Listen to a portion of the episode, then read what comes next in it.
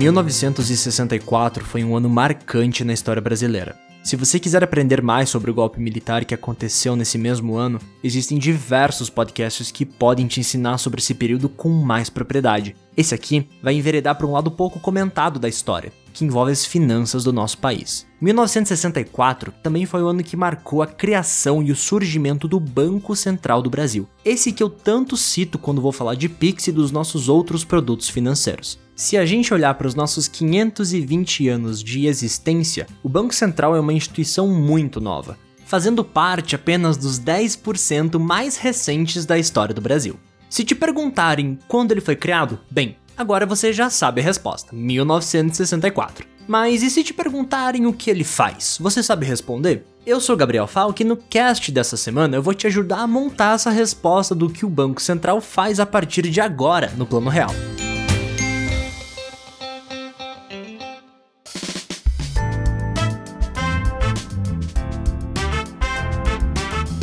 Lembrando que esse episódio do Plano Real é um oferecimento da Juno, uma das maiores fintechs de pagamento do Brasil. A Juno é uma instituição de pagamentos e participante direto do Pix, e com o aplicativo deles você consegue não só emitir e gerenciar suas cobranças, mas também fazer pagamentos, transferências e criar chaves Pix. Seja no mundo físico, no mobile ou até mesmo na internet, a Juno tem uma solução pronta para te atender. Tem um link na descrição do episódio para você conferir o Pix na Juno, então enquanto eu te ajudo a responder o que o Banco Central do Brasil faz, clica no link, conhece a solução e baixa o aplicativo agora.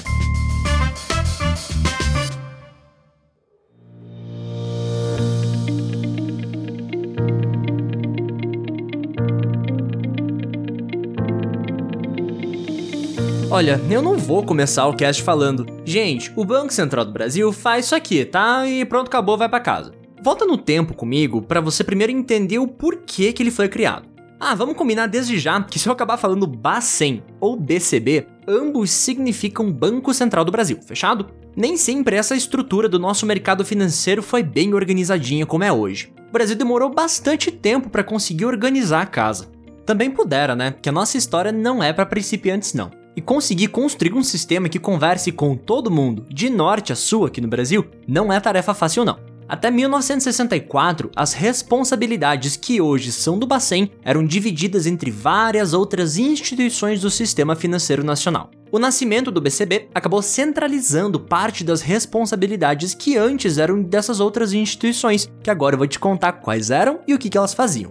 A SUMOC, ou Superintendência de Moeda e Crédito, criada lá em 45, era a principal autoridade monetária do país até a criação do Banco Central. Era a Sumoc responsável por definir os percentuais de reserva obrigatórios que cada banco precisava ter e também dava assistência financeira de liquidez para esses mesmos bancos. Além de ajudar a garantir que os bancos iam ter dinheiro disponível, a Sumoc também fiscalizava a atuação dos bancos e dava algumas orientações em cima da nossa política cambial. A segunda instituição que perdeu parte das suas funcionalidades para o Banco Central foi o próprio Banco do Brasil, esse amarelinho mesmo de cada esquina. Até 1964, o Banco do Brasil atuava como banco do governo mesmo, cuidava das operações do interior, fazia as operações de câmbio para empresas públicas e privadas e assim por diante. Em economia, a gente fala que até 64 o Banco do Brasil tinha dois grandes papéis dentro da economia. Ele atuava como banco comercial, esse amarelinho que a gente conhece, e também como banco central. A terceira e última instituição impactada que vamos falar aqui foi o Tesouro Nacional, que operava como emissor de papel moeda da economia. Lembrando que desde 1964 até hoje, muita coisa mudou e foi reorganizada, mas eu acredito que esses exemplos que eu te dei te ajudam a entender o que motivou a criação do Banco Central e quais as responsabilidades que ele tinha quando foi criado. Voltando para o presente, século 21, vamos entender o que, que o Banco Central faz na prática? Bom, primeiro de tudo, é importante você entender que ele é uma autarquia autônoma e, descomplicando esse termo, ele é uma instituição que tem liberdade de funcionamento sem ser subordinado a qualquer outro órgão público. O Banco Central é responsável por garantir a estabilidade econômica do país e manter a nossa moeda valorizada o suficiente para que ela não perca o poder de compra. Tudo que envolver operações monetárias, ou seja, com o nosso real, crédito e até mesmo câmbio, acabam passando pelo Banco Central. O Banco Central do Brasil é responsável por cuidar e fiscalizar todo o sistema financeiro nacional, que a gente já conversou no episódio 21 do Plano Real. Esse controle que o BCB tem impacta diretamente no nível de preço das coisas, do crédito disponível para as empresas e pessoas físicas, e até mesmo na negociação de moeda estrangeira, independente de qual for. Lembra que eu falei que o Banco Central do Brasil também tem a responsabilidade de ajudar e manter o poder de compra do real? Bom, traduzindo isso para nossa realidade, significa que ele ajuda a controlar o nível da inflação do nosso país, ou seja, quanto a nossa moeda acaba desvalorizando mês a mês. Um dos objetivos do Banco Central é sempre cuidar para que, toda vez que exista um aumento no nível de preço dos produtos aqui no Brasil, que o nosso salário consiga crescer de forma proporcional a esse aumento de preços. Isso ocorre na prática? Uh, não, mas ele se esforça bastante, tá? Dá para se dizer que o BCB é quem vai executar as regras presentes no sistema financeiro nacional e também quem ajuda a cumprir as determinações que o Conselho Monetário Nacional criou. Ah, e eu já falei sobre o CMN no episódio 22 do Plano Real, caso você ainda não tenha ouvido. Tá, agora a gente sabe que o BCB foi criado em 1964, a gente sabe as responsabilidades que ele tem, mas e quem que faz parte dele? Bem, o Banco Central do Brasil é composto por um presidente e oito diretores, que são nomeados diretamente pelo presidente da República.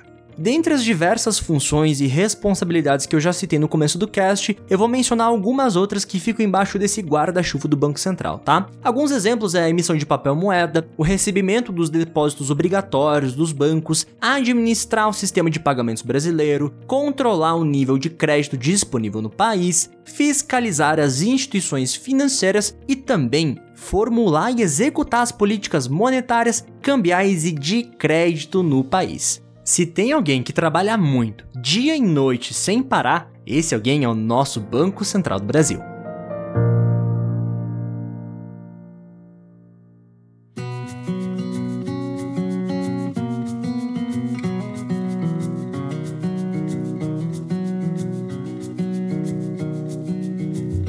Se você gostou desse episódio, não esquece de compartilhar com família e amigos e também nas redes sociais, pois ajuda demais na divulgação do projeto. Não deixa de acessar o link da Juno na descrição desse episódio para conferir a solução do Pix e começar a receber pagamentos de um jeito rápido e descomplicado. Eu te encontro na semana que vem.